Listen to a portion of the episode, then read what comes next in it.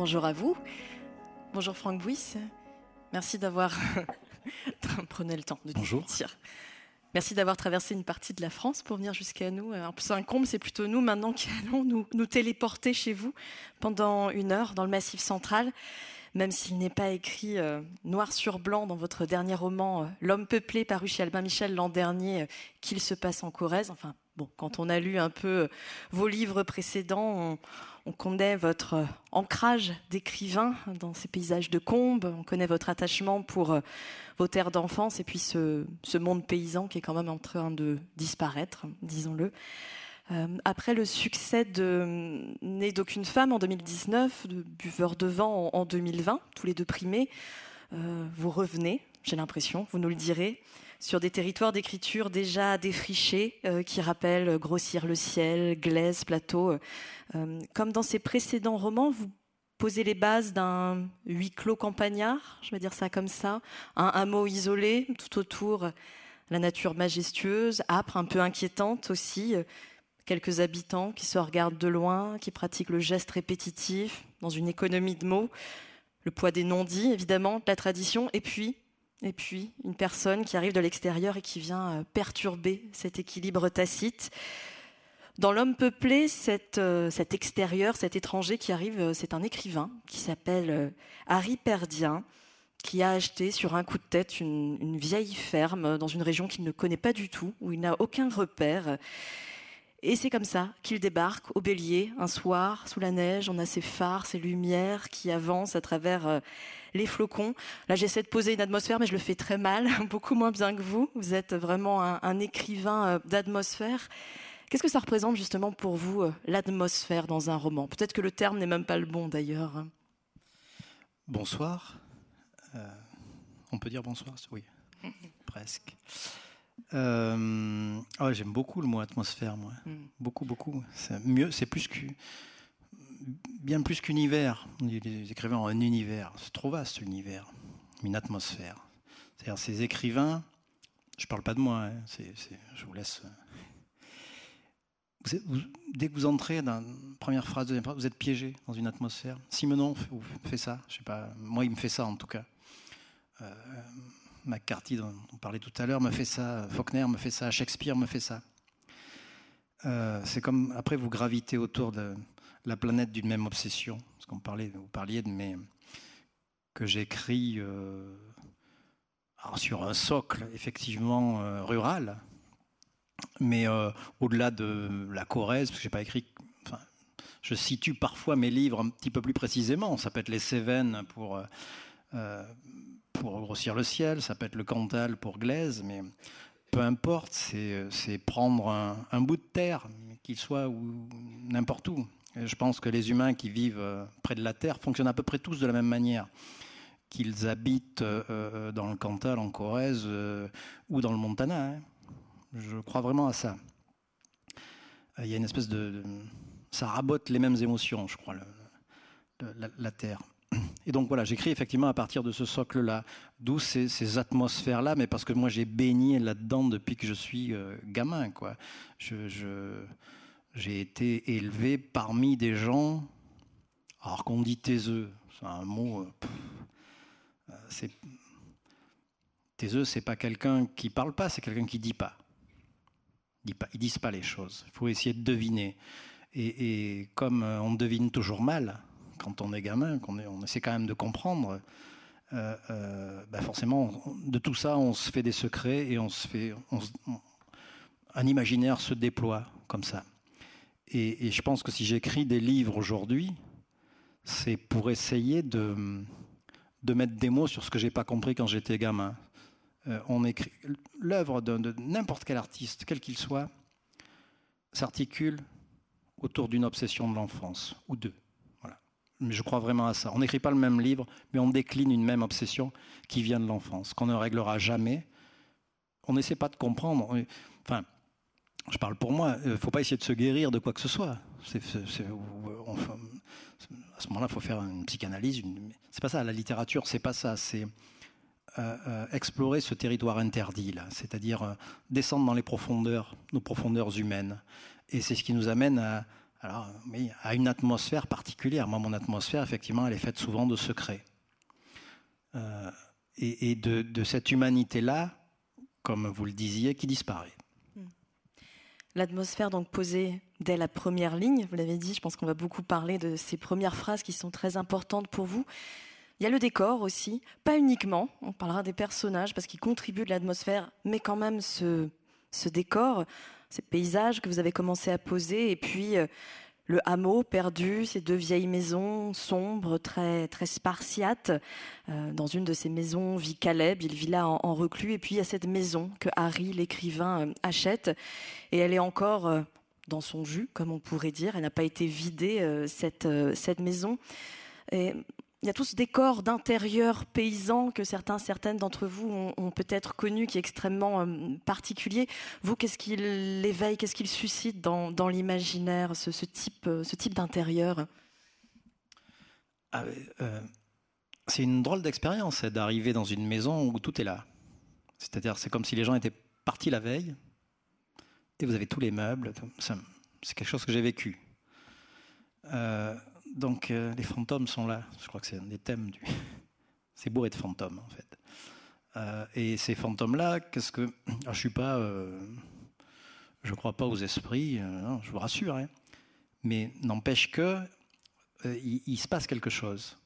Il y a, une, dimension de, mémoire qui est là. On peut pas s'empêcher quand on quand on bouge un objet, quand on forcément quand, quand il y a une photo au mur, s'empêcher de se poser des questions. Qui étaient ces gens-là? Comment ils vivaient? Euh, Et je, je, trouve ça. Euh, enfin, moi, ça me, ça me remue émotionnellement, vraiment. Et donc, euh, moi, je me suis retrouvé à vider comme ça une maison entièrement seule. Parce qu'il fallait enlever tous ces.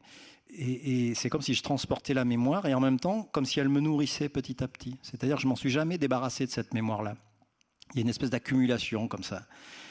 Et, et euh, ah bah, c'est une question de sensibilité après aussi, mais, mais ouais, il y, a des.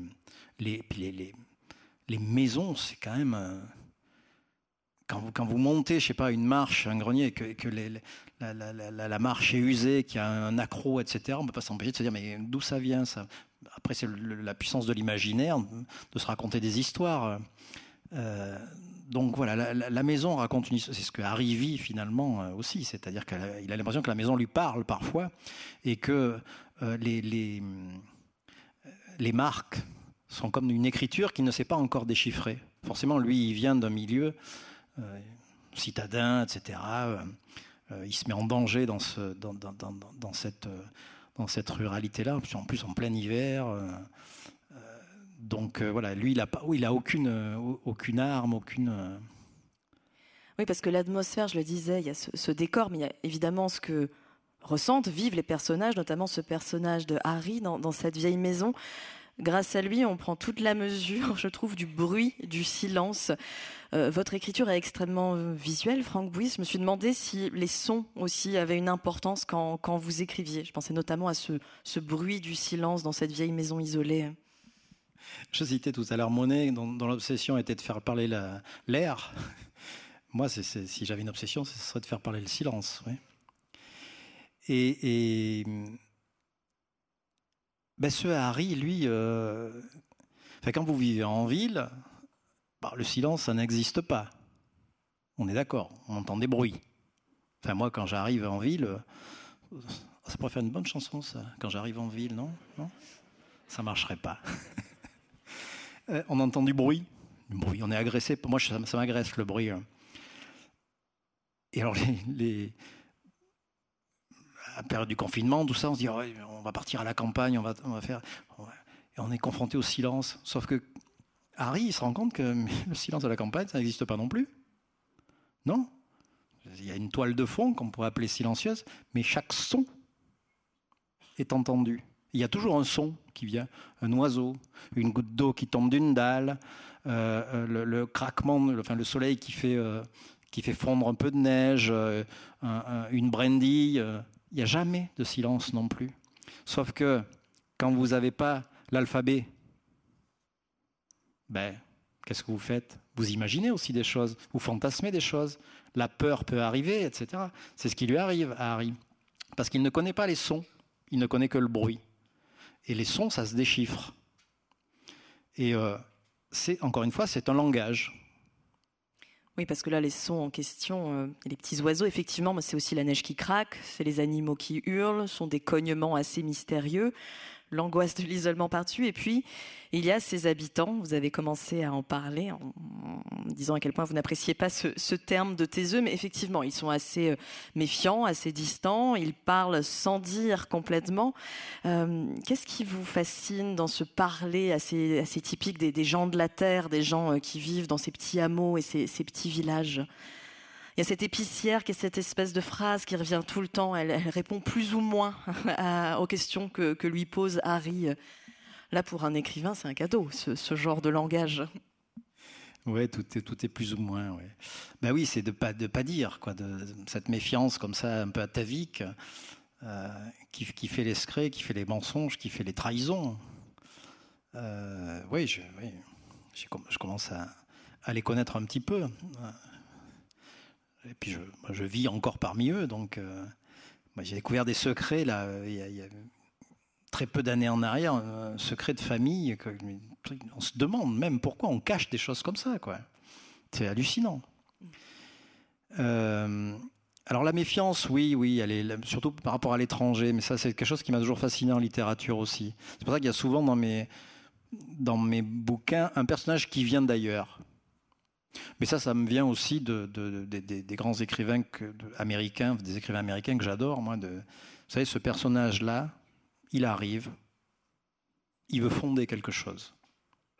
Il veut fonder une famille, il veut fonder une dynastie, quelque chose de, voilà. Et en général, ça échoue.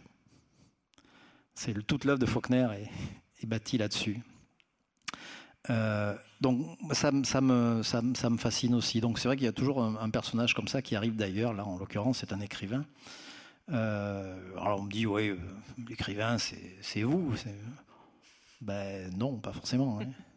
Moi, je suis pas plus l'écrivain que, que Caleb, que, que Sarah, que, que le chien ou que la neige qui tombe. Hein. Est-ce que c'est casse-gueule d'écrire un écrivain? Évidemment, Harry, le personnage ce le, dit à un moment dans le livre, le problème avec ceux qui aiment un livre, c'est qu'ils finissent par aimer son auteur sans réserve. Et évidemment, mettre un écrivain dans un livre, on se doute bien que les lecteurs et lectrices vont tout de suite être tentés de lire absolument tout le livre en s'imaginant euh, Franck Bouis en situation. Vous aviez conscience de prendre un risque en écrivant un écrivain, ou finalement, est-ce que c'est un personnage comme les autres? Alors, je me pose même pas la question. Hein. Euh, si je commence à me poser la question, ça veut dire que je vais réfléchir à un projet. Est-ce que ça va être mal interprété? Est-ce que ça m'est complètement égal Moi, le, personnage, il arrive, il s'impose. Euh, moi, je le suis. Euh, mais surtout, je ne peux pas penser à autre chose. Euh, donc, il n'était pas prémédité du tout que ce soit un écrivain. Et si, alors oui, ce truc-là de après, c'est un signe des temps, des réseaux sociaux, etc., où, parfois euh, on peut se mettre en scène avant de penser. Moi, il y a ce...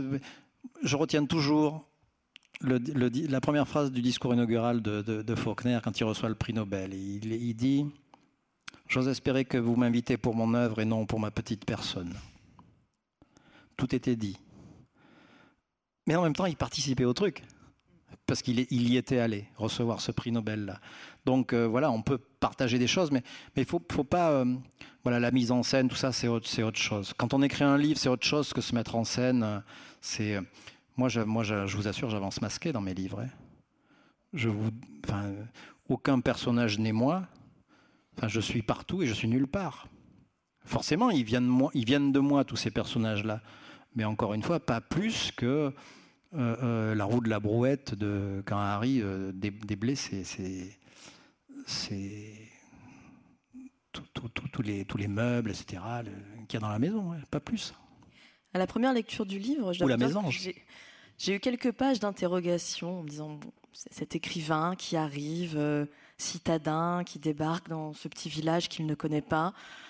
Je me suis demandé ce que vous alliez en faire. Je me disais, est-ce que ça va pas être un peu cliché de balancer un, citadin ou un Parisien euh, dans le massif central, sous la neige? Évidemment, c'est pas gratuit. Évidemment, j'en suis revenu. Qu'est-ce qu'il vient faire là, ce, Harry? Eh ben, il, a eu un. Euh, alors, ça prouve bien que c'est pas moi. Il a eu un immense succès avec son premier livre, et il est jeune. Tout est réglé, effectivement. Tout est réglé. Euh, mais il, peut écrire. Il a écrit un deuxième livre, ce fameux deuxième livre. Vous savez, on, est toujours jugé sur le deuxième livre, comme si c'était une espèce de couperet comme ça. Euh, il est capable de l'écrire. Il l'a écrit, il l'a présenté à son éditeur, qu'il le prenait, etc. Sauf qu'il se rend compte qu'il l'a fabriqué, ce livre. Il l'a fabriqué parce qu'on le lui a demandé mais il sent qu'il ne provient pas d'une vérité, quelque chose d'une vérité intérieure. Et, parce qu'il a été embringué comme ça dans, dans euh, bah, les sollicitations, c'est très agréable de, de, de, de s'entendre dire qu'on est le plus merveilleux des écrivains, le plus, voilà, on finit par le croire. D'être invité dans tous les festivals. D'être invité dans tous les festivals, d'avoir plein de monde aux rencontres. Merci. C'est très très agréable, je vous assure. Mais à un moment donné, il ne faut pas oublier ce pourquoi on est, fait. en tout cas, il, nous semble qu'on est fait, c'est-à-dire écrire. Il ne faut pas oublier ça. Et, l'écriture, c'est quand même un acte solitaire. C'est quelque chose qui vous renvoie à vous-même. Euh, qui vous renvoie à vous-même pour mieux vous absenter. C'est-à-dire laisser la place au personnage. Et ça, c'est compliqué. Et lui, en fait, il, en est là. Et au bout du bout, il sent qu'il n'a plus qu'une chose à faire, c'est de fuir. Sans savoir ce qui va sortir de cette fuite. Il ne sait pas où il va, il achète cette maison euh, euh, sur un visuel, mais il ne sait pas du tout où il va. en tout cas, il sait qu'il se met en danger et il fuit quelque chose. Voilà. Et, et, après, ben, je ne vais pas vous raconter le livre, mais, euh, ah, j'ai failli dire un truc. Euh, Qu'il fallait pas dévoiler. Mais en tout cas, oui, il y, a plusieurs dimensions. Y a, ce, livre-là peut être lu comme quelque chose de très romanesque, avec, euh, parce qu'il ne faut pas oublier les femmes et qu'il y a une histoire d'amour. Hein, euh, longtemps, mes yeux se sont usés à guetter ta promesse, qui parcourt le livre comme ça.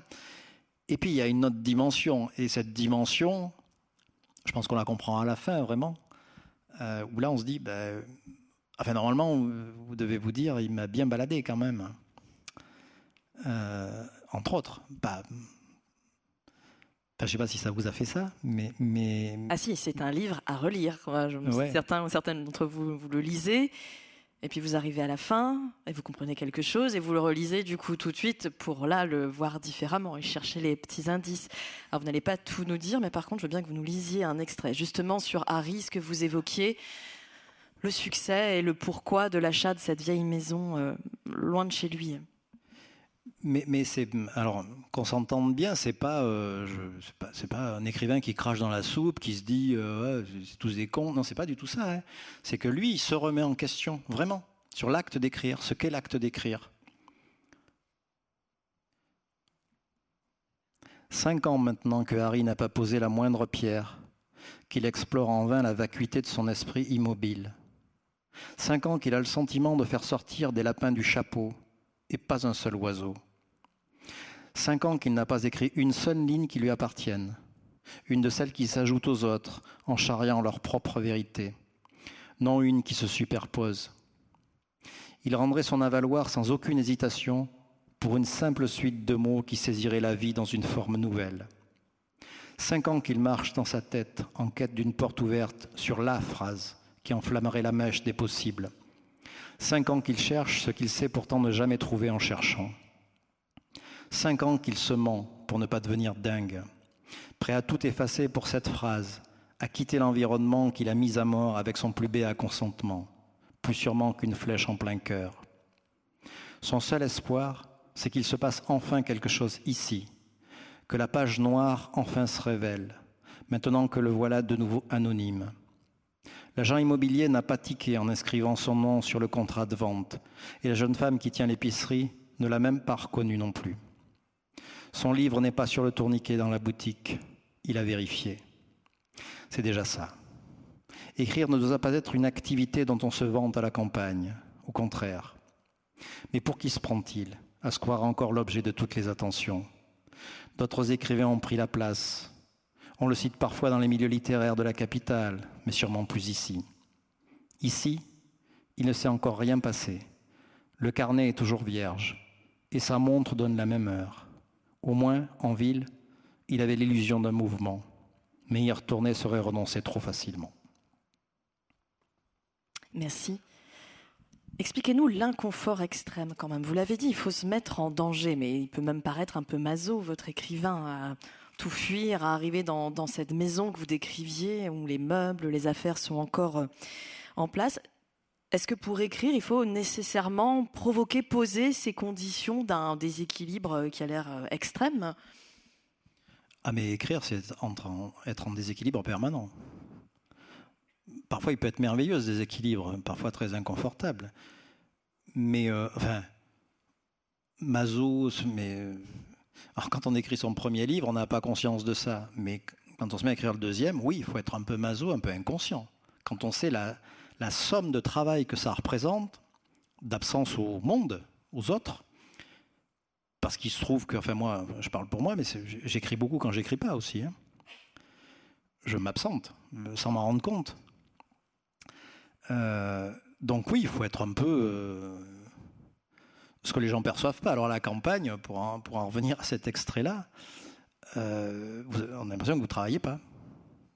Moi, souvent, bon, je vis encore dans un milieu où la ferme familiale existe, tout ça, et j'entends dire, bah, toi qui travailles pas, tu peux venir m'aider? Oui, c'est pas un travail, quoi. C'est pas un... Mais, mais, justement, on pense que, pardon, on pense que ce truc-là, l'écrivain éthéré qui attend euh, le, la, muse, l'inspiration divine, euh, sauf que ça marche pas comme ça. Enfin, pas pour moi. Hein. moi, c'est du travail. C'est tous les matins au travail, quoi, à, l'établi et devant son carnet et, écrire et voir ce qui sort de tout ça. Des fois deux lignes, trois lignes, une page, trois pages, on ne sait jamais. Mais il faut qu'il reste quelque chose. Vous êtes en tout cas à mes yeux, un écrivain ancré, c'est le terme que j'ai employé. Je vous perçois comme ça, les, pieds euh, dans la terre, dans ces paysages, et la tête peut-être ailleurs. Là, ce personnage d'Harry, il a besoin de se déraciner, de partir ailleurs, vous l'avez dit, de fuir.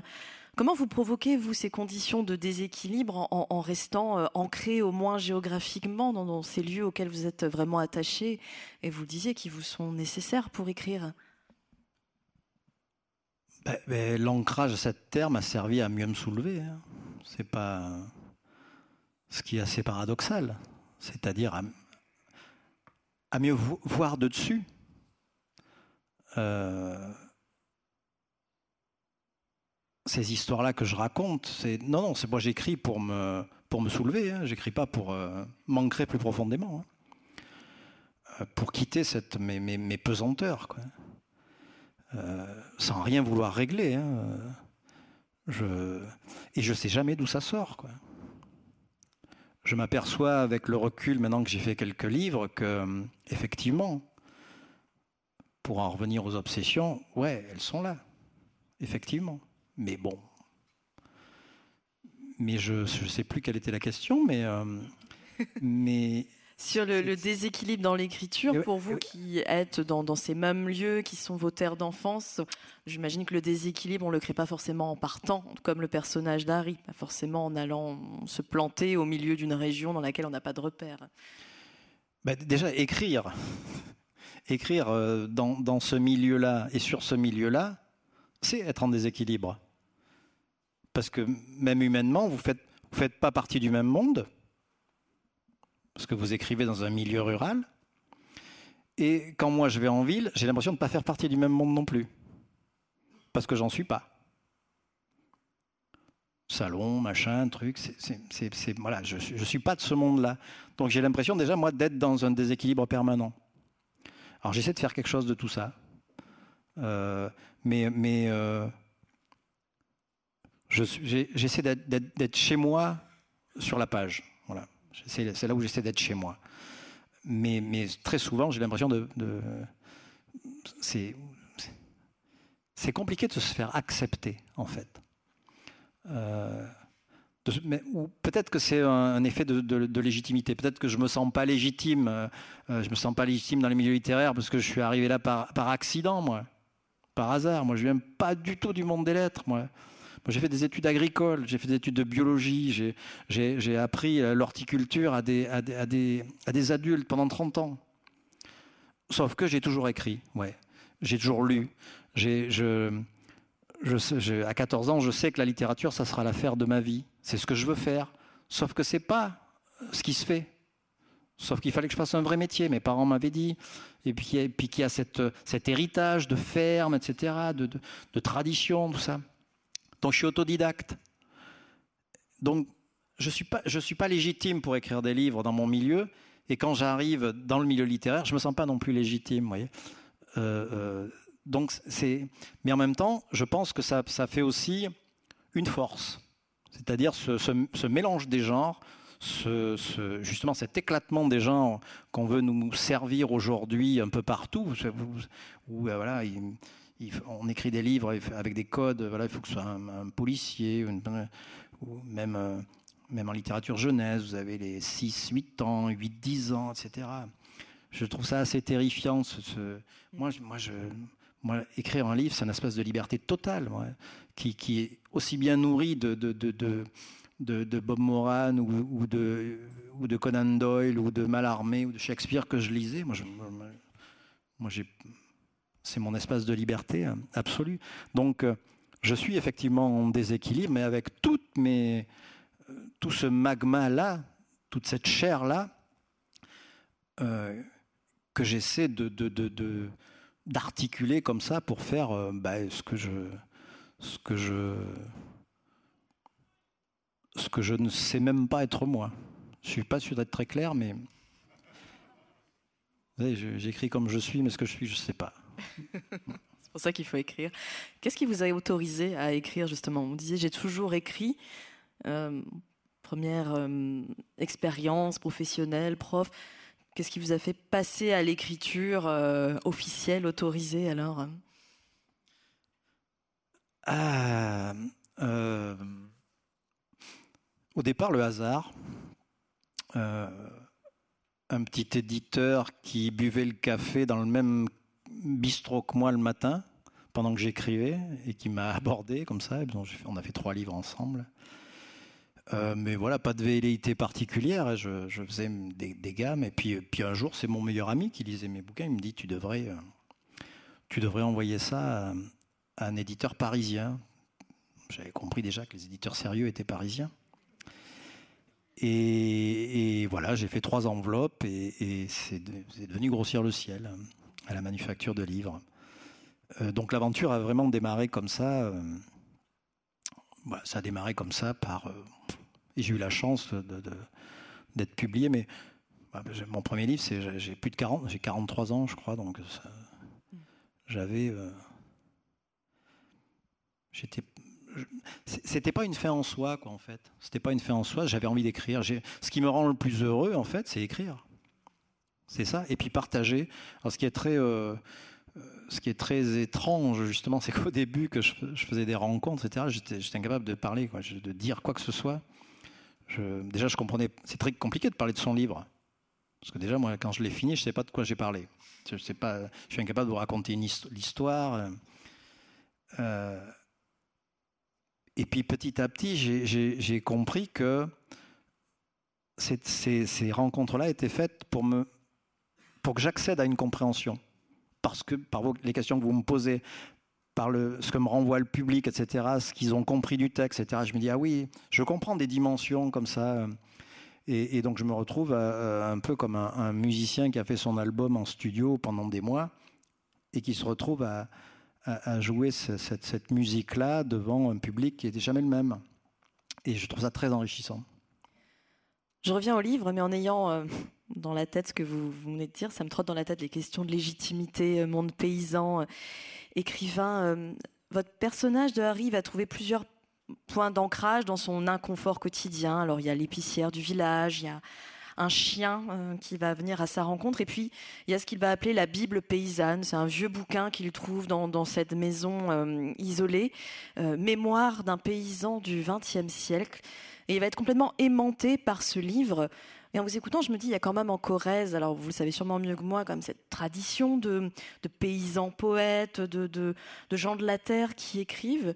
Est-ce que ça a pu pour vous être, est-ce que vous vous inscrivez dans une forme de filiation? Est-ce que c'est quelque chose qui vous a nourri? Ou est-ce que ce livre arrivé là, comme ça, dans le livre, un peu comme la jonction magique entre ce monde paysan et puis votre pratique de l'écriture? Euh, alors moi, je, Vraiment, ce qui m'a fondé, euh, ce qui m'a donné envie d'écrire les livres, c'est les feuilletonistes du 19e. Hein. J'ai raconté des histoires. Voilà. Je, lis Monte Cristo, je lis Les Misérables, L'homme qui rit, euh, Eugène Sue, enfin tout ça. J'ai envie de raconter Dickens après. J'ai vraiment ce truc-là. Je pense que c'est pour ça que mes livres, il y a toujours une tension, du suspense, parce que j'ai envie de me surprendre et que je ne sais pas ce que je vais raconter. Puis après, il y a la dimension poétique, a la dimension des, émotions. Euh, pour le, pour le reste, je, je, non, je m'inscris pas dans, dans une. J'ai pas cette culture-là au départ, donc je ne peux pas perpétuer une tradition quelle qu'elle soit. Après, j'ai découvert des textes de, de, mais, mais moi, je suis beaucoup plus parti une fois que j'ai après les, les feuilletonniers, je suis parti, je suis parti aux États-Unis très très rapidement en littérature. Je suis parti chez les Russes, je suis parti. Euh, chez les Espagnols, chez les Italiens. Euh, je suis pas resté beaucoup en France. Hein. Euh, littérature du XXe siècle en France, moi je suis. Je, à part quelques auteurs comme Yourcenar par exemple, qui m'a vraiment marqué, je ne suis pas tellement attardé, mais à tort sûrement. Hein. Mais alors moi, la littérature américaine du début du XXe siècle, c'est un truc qui me trotte dans la tête. Là. Dans les livres que j'ai choisis, il y, avait, Faulkner, mais euh, tous ces sudistes, au début du XXe siècle, les, grands, les grands écrivains sont tous sudistes, c'est-à-dire tous des perdants. Ils ont tous perdu la guerre de sécession. Euh, Faulkner, Thomas Wolfe, euh, Steinbeck, Flannery O'Connor, Tony Morrison plus près de nous, Shelby Foote, tous. Il y, a un truc là. Et les Russes aussi, ce sont des perdants, quand les, les grands écrivains russes. Euh, donc il y, a un terreau particulier. C'était juste pour. Euh, et on est très loin avec Mémoire d'un paysan du XXe siècle. Et pourtant, ce livre, il va être extrêmement important pour Harry. Qu'est-ce qu'il trouve dans ce livre qui raconte quand même le, quotidien euh, paysan, fait de la répétition des mêmes gestes? Ça, c'est quelque chose qui, a l'air de vous fasciner beaucoup, ces gestes extrêmement répétitifs ah ben, moi, il me fascinerait pas ce livre parce que je, connais par cœur ça. J'ai été élevé dans ce monde-là. Mais lui, il y a une raison très particulière qui va le fasciner. Et là, on peut pas tellement dire euh, pourquoi, sinon on va révéler euh, une espèce de ressort du livre. Mais il y a quelque chose qui le fascine, effectivement. Euh, mais ça, c'est le monde, le monde des détails. Le monde rural, c'est un monde de, détails, c'est-à-dire où le, le, geste, c'est pas un truc global comme ça qu'on fait. Euh, c'est une, accumulation de détails qui fait la perfection d'un geste. C'est ça qui est fascinant.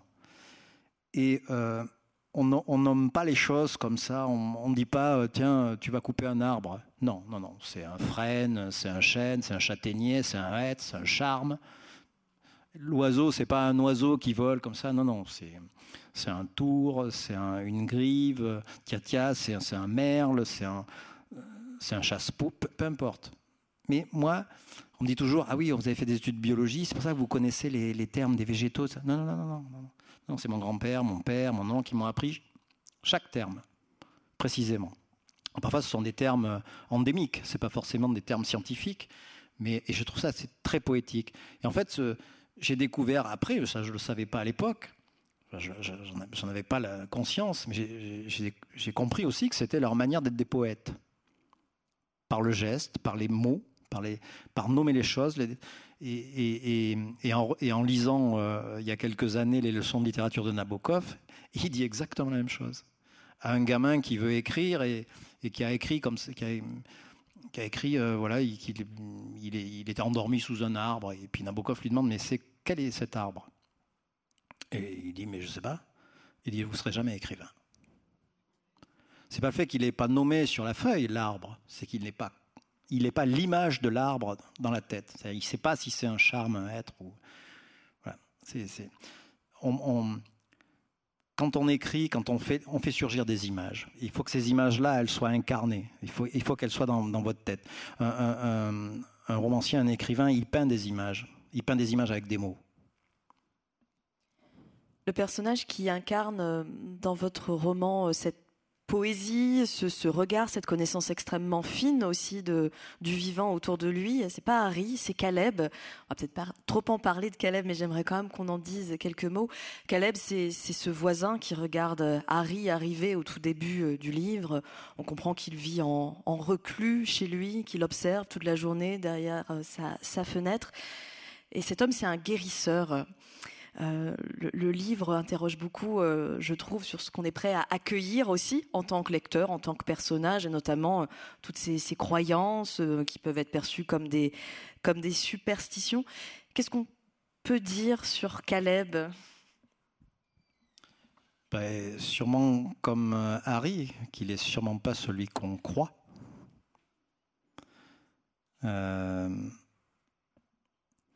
Souvent, quand on entre dans un livre, on a des idées préconçues qui peuvent être euh, chuchotées par une quatrième de couverture, par exemple. Vous avez l'impression, quand on vous raconte un peu le lire, etc., il euh, faudrait même pas lire. Il faut poser les armes quand on entre dans un livre. Tout. Il n'y a rien de pire que Il n'y a rien de pire que quand un lecteur vous dit Pardon, je ne m'attendais pas à ça. Ben, J'ai dit Merci, si vous n'attendiez pas à ça. c'est. Ben, c'est. C'est. Euh, ben oui, c'est. C'est un, un, monde perdu, enfin, un truc. Euh, moi, quand je commence à écrire un livre, je l'aborde par une émotion et une phrase. Donc euh, je, remets tout en jeu, tout en question. Je ne sais absolument pas ce, ce, que je vais raconter. Euh, le gras du ciel libère peu à peu la... je ne sais pas du tout, moi, pourquoi ça me vient, ce truc-là. C'est une phrase plus qu'une image qui vous vient C'est les deux. C'est-à-dire, c'est l'émotion qui, qui,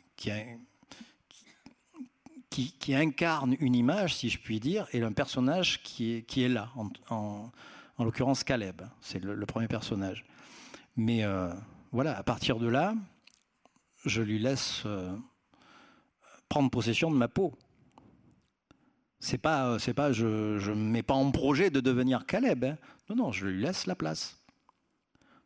et c'est, voilà, je, cite toujours cette phrase-là, mais je trouve qu'il n'y a pas au-delà en termes de qu'est-ce, que, qu'est-ce qu'est l'écriture L'écriture, c'est disparaître devant ce qui n'existe pas encore. C'est disparaître. Si on n'accepte pas ça, si on veut maîtriser, à mon sens, on n'est pas dans l'acte euh, d'écrire, c'est-à-dire d'aller euh, euh, dans ce fameux territoire interdit, c'est-à-dire l'écriture de l'indicible, ce qui ne peut pas être dit forcément, quand on se retrouve en société, on va se dire des choses. Mais on va se dire des choses en réfléchissant toujours à ce qui ne, peut, ne doit pas choquer l'autre, par exemple. Fais attention à ce qu'on dit. Le territoire de la littérature, il n'est pas là. On, peut tout dire. On peut tout dire. On doit tout dire. Et on doit explorer cette face cachée de, l'humain, de l'humanité. Vraiment. Sinon, si la littérature n'est pas dangereuse, elle n'est pas. Elle n'a pas à être. Après, on a le droit d'avoir envie de se divertir, etc. Ça, c'est autre chose. Moi, parfois, j'ai envie de me divertir. Je... Mais les, les, grands livres, ceux qui vous restent au bout d'une vie, ils sont dangereux, ces livres. Ils doivent être dangereux. C'est quoi un livre dangereux?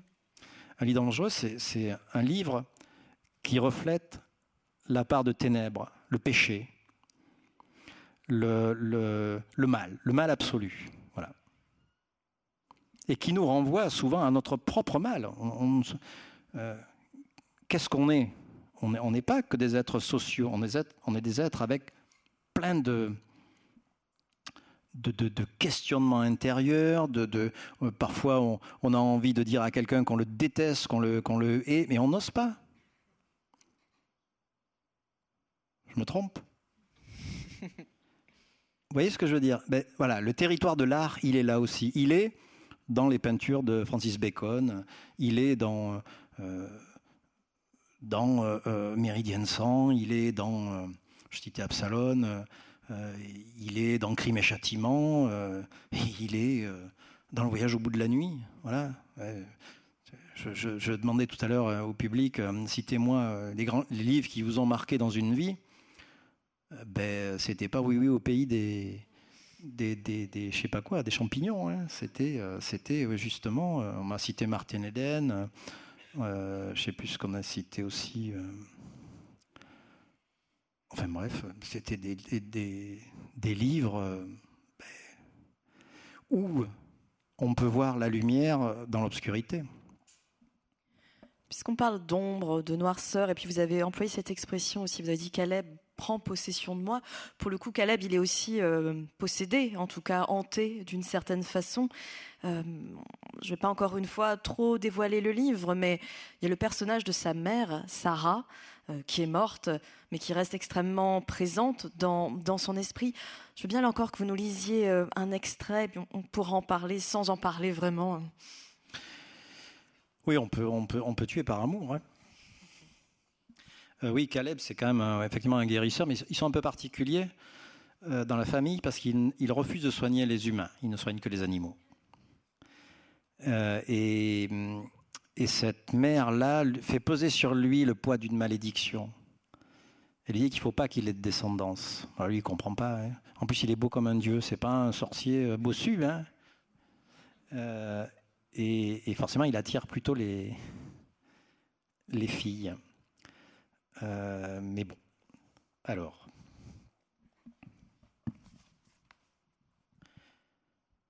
Au lendemain de l'enterrement de sa mère, Caleb fouilla la chambre de fond en comble, souleva le matelas, ouvrit les tiroirs, explora les piles de draps et de linge dans l'armoire monumentale. Tout cela pour un misérable butin, n'excédant pas trois branches de lavande et des objets du quotidien. Il faudrait faire avec, ou plutôt sans. Elle avait suivi ses propres préceptes à la lettre, les avait aussi inculqués à son fils depuis sa tendre enfance ne rien conserver qui eût pu trimballer un souvenir, arguant qu'il subsistait toujours assez d'objets recouverts d'empreintes, de petits mémoriaux trompeurs. Elle avait aussi confié à Caleb que si un jour l'envie le prenait de gravir une colline pour se prouver quelque chose, ou simplement voir de l'autre côté, il lui faudrait lever la tête une fois en haut et regarder le ciel, de nuit comme de jour, car cet infini inconcevable le ramènerait toujours à la surface de son existence.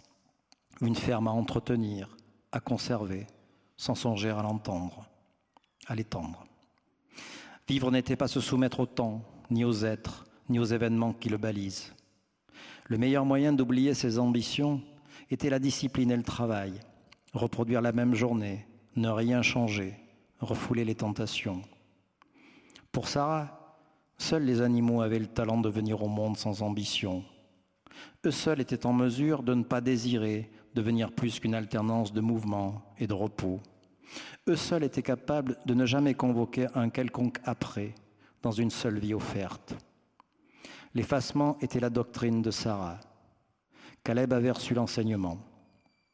Il devait ainsi éviter de côtoyer les humains, car selon elle, les formes d'attachement ne conduisent qu'au reniement de soi, et l'on finit toujours par se trahir dans la haine ou le consentement. Lorsqu'elle parlait de haine, Caleb sentait que le sentiment accompagnait les mots de sa mère, une haine destinée à quelqu'un en particulier qu'elle ne pouvait nommer ni même évoquer. Merci. Le poids de la transmission, elle lui a transmis à ce fils euh, ce don de guérir. Donc on peut se dire que c'est quelque chose de, positif. Et puis le poids aussi de, de, ses peurs, de ses rancœurs, de sa haine, cette fameuse malédiction. Vous parliez d'obsession tout à l'heure, j'ai l'impression que c'en est une. Ça, dans, votre œuvre, ces destins tout, tout tracés euh, qu'on vient vous imposer. Et puis vous avez toujours des, personnages euh, qui bataillent, qui essaient de, s'extirper. Je vais parvenir sur tous vos précédents euh, romans. Qu'est-ce qui vous obsède dans, ces émancipations, qu'elles aboutissent ou non bah, L'idée du destin, oui. L'idée du destin qui est terrible dans ces milieux-là, où il, ne faut que rien ne change. Et moi, j'ai ce pouvoir-là, dans mes livres, de le changer, le destin, de le modifier à un moment. Et, ça, je m'en suis aperçu, mais, mais, longtemps après avoir écrit euh, des livres, qu'il ben, y avait toujours un personnage qui le contrariait, ce destin. C'est-à-dire qui n'était pas là, qui ne fait pas les choses comme, comme on lui a toujours demandé. Euh, c'est le petit Joseph d'Anglaise qui, qui, sculpte des petits personnages anglaises euh, euh, en, 1914. Il se planque dans la cave, il fait de l'art. C'est Georges dans plateau qui achète une caravane bourrée de livres. Il se met à lire, il n'a jamais lu un livre de sa vie. C'est Rose de, de, de, de, d'aucune femme qui, qui découvre les, les mots dans le journal en volant le journal et qui se met à écrire son histoire avec sa propre musique. Voilà, il y a toujours un personnage comme ça. Et puis je me, je me dis que finalement, c'est un peu mon histoire. Moi, j'étais pas destiné à écrire des livres. J'étais destiné à faire un vrai métier jusqu'au bout. Euh, et puis voilà, j'ai écrit des livres. Comment c'est venu Vous disiez à 14 ans, très jeune en tout cas, j'ai su, j'écrivais, j'ai toujours su que je voulais faire ça. Ah non, j'ai pas toujours su. Non, non, eh ben, il n'y avait pas de livre chez moi. Donc, euh, non, non, je dois une grippe. Une grippe. Euh, eh ben c'est ma grand-mère, la première fois, parce que comme j'étais cloué au lit pendant trois semaines, c'était carabiné, et, et je, le, raconte vraiment l'histoire. Le, le, coiffeur du village recevait des piles de, bouquins, de, de, je sais pas comment on dit, mais euh, que plus, dans plus de bibliothèques, je sais pas, il y avait plus de couverture d'ailleurs. Et donc il y avait un, il y avait une pile de bouquins comme ça, et puis elle me les avait, euh, amenés comme ça pour que je m'occupe un peu, sans savoir ce que c'était. Et puis euh, il y avait l'île au trésor, il y avait l'Iliade et l'Odyssée, les enfants du capitaine Grant, un recueil de Conan Doyle, et, et, et, je crois que c'était Moby Dick alors là, mais vous imaginez pas la plus belle grippe de ma vie, quoi. J'aurais voulu qu'elle dure. Hein. Donc c'est là, je, je me dis mais c'est ça que je veux faire, quoi. Alors c'est ça que je veux faire, je voulais lire, lire, je voulais euh, continuer à, vivre d'autres choses, quoi. moi à me soulever en tant que lecteur. Qu'est-ce qu'on fait? En, tant, que lecteur Qu'est-ce qu'on fait? On, on, abandonne nos vies, on, vit autre chose, on est ailleurs on se, soulève, on se chamboule, on se bouleverse, on, vit des émotions. C'est ça qui est. On, a besoin de ça, il me semble. Lire, mais écrire après. Ah, je me suis tout de suite mis à, écrire. Alors, j'écrivais pas de poèmes ou des trucs comme ça. J'étais pas. Mais je, raconte. Euh, j'avais ce goût du romanesque avec euh, une chute surprenante. voilà, je me suis mis à écrire comme ça très rapidement des, petites nouvelles. Euh, voilà. Edgar Allan Poe m'avait beaucoup marqué aussi. Tout de suite après, j'ai lu euh, l'histoire extraordinaire d'Edgar Allan Poe. J'avais ce goût-là du, du, suspense. Vous nous avez parlé de la première phrase en disant je, je ne prémédite rien, je ne construis rien. Il y a hum, cette émotion, l'image, la première phrase, et puis euh, c'est parti. Ça, fonctionne tout le temps. Ça grippe parfois. Comment ça marche l'écriture chez vous après cette première phrase? Vous n'avez vraiment pas la moindre idée d'où vous allez. C'est du bois, oui. Euh, non, quand la première phrase arrive, c'est comme un. C'est très étrange. C'est comme si je, posais des notes sur une partition. C'est-à-dire, j'ai une musique qui arrive et c'est parti. Euh, ce qu'il advint cette nuit-là, le ciel seul en décida. Ça y est, c'était parti. C'était glaise, nuit d'orage, etc je, je peux pas. Et c'est, c'est, je peux pas écrire deux livres à la fois en même temps. Et c'est comme si euh, je pouvais accueillir une phrase, une image, que si j'ai terminé quelque chose. Alors que je pense que ma, tête est pleine d'émotions qui peuvent être porteuses de phrases. Je ne sais pas si je suis clair. Euh, on, est, on, vit tous ça tous les jours. On, est, euh, cueilli par une émotion sans savoir pourquoi. Une silhouette. il y a un type, il n'a pas eu beaucoup de succès, je crois, qui a très bien parlé de ça. C'était une Madeleine, je crois qu'il avait pris comme, euh, comme, sujet, comme ça, de, mémoire. Mais, euh, mais c'est exactement ça, ou une odeur, ça vous ramène à quelque chose, toujours de l'enfant, en général de l'enfance. Hein. Et, voilà, vous vivez une émotion qui vous fait, qui vous, euh, qui traduit en souvenir un moment du passé mais qui est passé par plein de filtres qu'on croit avoir oubliés. Vous savez, ce truc, le souvenir, c'est la liberté du passé. Le souvenir. Euh, mais on fait, on fait pas autre chose, en fait, quand, euh, quand on écrit. On, c'est, je sais plus pourquoi je dis ça. Euh, je, suis parti d'où Vous parliez d'accueillir, de la première phrase, ce qui se passe après. Oui, voilà. Mais je pense que c'est c'est quelque chose comme ça. C'est qu'à un moment donné, on est capable d'accueillir, on est, on est disposé à accueillir cette émotion-là qui devient une phrase, qui devient une image inaugurale, parce qu'il s'est, parce que euh, il s'est passé plein de choses avant. Euh, moi, je sais que si je m'étais pas euh, nourri de tous ces gestes-là, j'aurais pas écrit l'homme peuplé. Si je m'étais pas nourri de, ma révolte pendant 40 ans de, la Première Guerre mondiale, euh, par rapport à un arrière-grand-père, puis euh, le carnet militaire que m'avait donné euh, ma grand-mère, puis la photo en pied de cet arrière-grand-père qui, a nourri comme ça des, des, lectures. Si j'avais pas eu cette, cette révolte, j'aurais sûrement pas écrit Glaise. Et à un moment donné, il se passe quelque chose qui fait que je pense qu'on est suffisamment, on est prêt, on est prêt. Le livre, je crois que le livre est même écrit dans la tête je me suis suffisamment nourri et l'émotion, est juste là pour libérer les vannes. Sinon, je vois pas comment ça pourrait marcher parce que je, comment je pourrais écrire le livre comme ça, 400 pages, sans savoir ce que je vais écrire, si s'était pas passé quelque chose avant? Euh, et pour tous les livres, c'est comme ça. Pourquoi je, pourquoi n'est d'aucune femme? Ça, se déroule comme ça. quand on me dit ah, c'est vachement bien construit, vous avez dû euh, faire un plan détaillé, oui. Ah oui, non, si vous saviez. Non. Mais comment vous savez que vous êtes prêt? C'est quand justement la première phrase est prête à être posée Mais non, mais je ne sais pas. Je ne le sais pas. J'accueille une image, je ne sais pas du tout que ça va. Moi, le, doute là que j'ai en permanence, c'est est-ce que ça va, est-ce que je vais aller au bout? Est-ce qu'il y aura assez de poudre au bout? Est-ce que ça va devenir un livre? Voilà. Jusque là, je. Oui, ça a toujours été le cas? Ouais, ça a toujours été le cas jusque là, ouais. Et si? Ah ben si, euh, ça sera compliqué, oui. Ah, c'est une... Ouais, c'est une question que je me pose depuis quelque temps. Euh, parce que j'ai. Euh, ça, il y a une chose dont je suis persuadé, c'est que euh, depuis Grossir le ciel, je n'ai fabriqué aucun livre. Je les ai portés, vraiment. C'est des livres que je portais.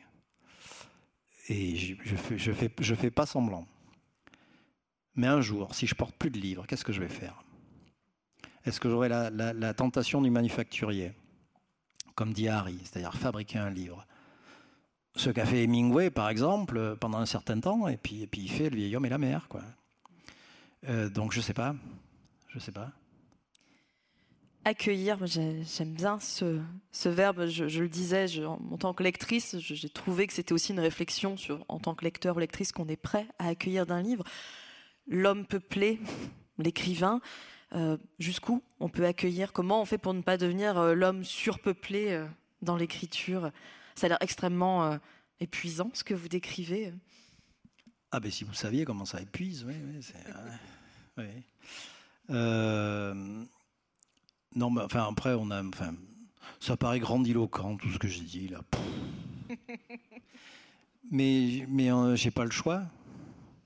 J'ai pas le choix que d'articuler ce chaos pour essayer d'en faire une histoire. comme, comme, alors, elle me vient parfois, elle est chaotique, effectivement, puis je l'articule, je retravaille, quoi, pour que ça. Ça, c'est du travail.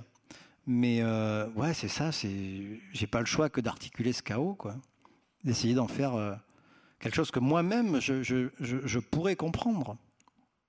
Et au départ, je parle au conditionnel, parce que des fois, je comprends pas du tout ce que j'ai voulu dire. Je me relis le lendemain, je dis, mais d'où ça sort ce truc-là, quoi? Mais vous disiez les obsessions, c'est toujours le point de départ. En tout cas, vous revenez gratter sur des obsessions qui, j'imagine, sont toujours les mêmes puisque vous êtes la même personne. Comment ne pas réécrire le même livre ou quasiment le même livre à chaque fois? Mais Bien sûr qu'on écrit le même livre, différemment. enfin, moi, je connais pas, euh, je connais pas d'artiste qui, enfin, bon sang, euh, mais dans, dans toutes les disciplines artistiques. Qu'a fait Monet toute sa vie Qu'a fait Van Gogh toute sa vie il Van Gogh, il a peint la même toile, à partir des mêmes couleurs. Enfin, il a décliné. Je préfère, plutôt que de dire j'écris le même livre ou je peins la même toile, je décline les mêmes obsessions. Je les décline. Parce qu'il y a une, en l'occurrence là, il y a une nature romanesque. Je pense que on peut quasiment le lire comme un thriller si on, a envie. Parce qu'il y a du suspense, et puis vous, allez arriver au bout avec euh, voilà, une révélation. Mais c'est pas que ça. Mais, évidemment que c'est toujours la même chose. Sinon, sinon, enfin, si on, sinon on cherche un sujet de société, etc., puis on écrit un livre, mais ça, c'est pas la même chose c'est pas la même chose. C'est louable, tout ce qu'on veut, mais ça, on est dans la fabrication de quelque chose qui, qui va essayer de, de coller à l'air du temps. Et moi, j'aime bien le, ce que disait Sabato il vaut mieux être un, écrivain de son temps qu'un écrivain du moment. J'aime bien ça, ce truc-là. Et, ah, j'ai l'air de parler de moi, mais non, je parle de Sabato là.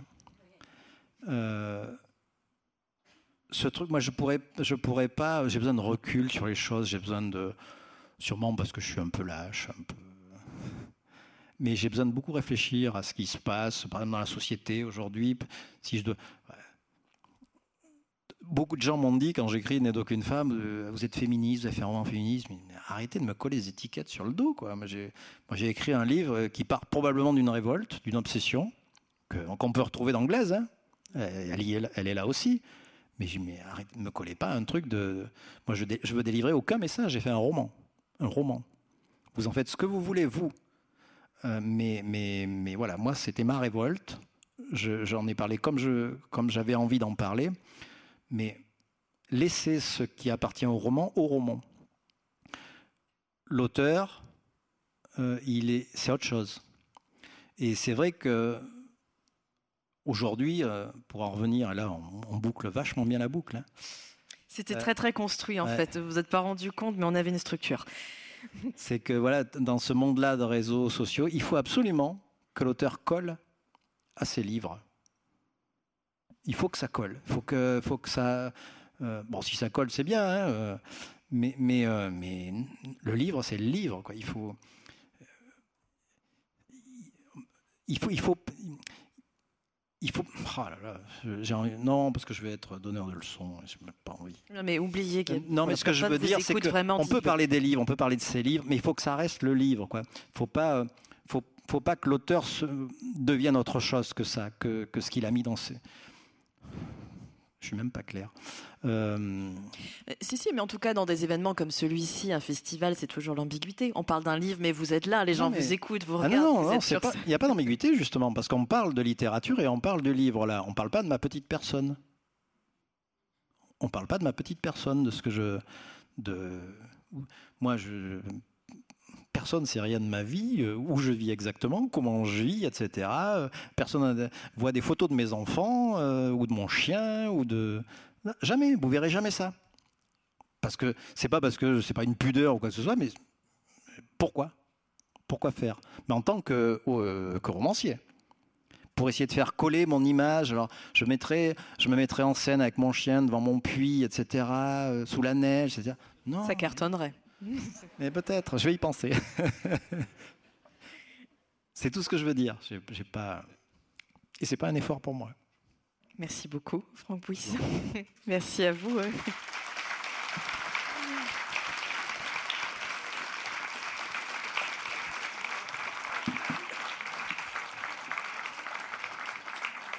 Voilà l'homme peuplé. J'espère qu'on vous en a dit suffisamment pour vous donner envie de le lire et puis pas trop pour que vous ayez toujours envie de le lire. Euh, aussi, une petite séance de dédicace vous attend maintenant si vous voulez continuer euh, l'échange avec Franck, le questionner sur son chien par exemple. Je pense que ce serait tout à fait approprié. En sortant, vous, vous suivez le mouvement euh, vers le musée de Bretagne et la, la table de dédicace est juste là. Merci beaucoup.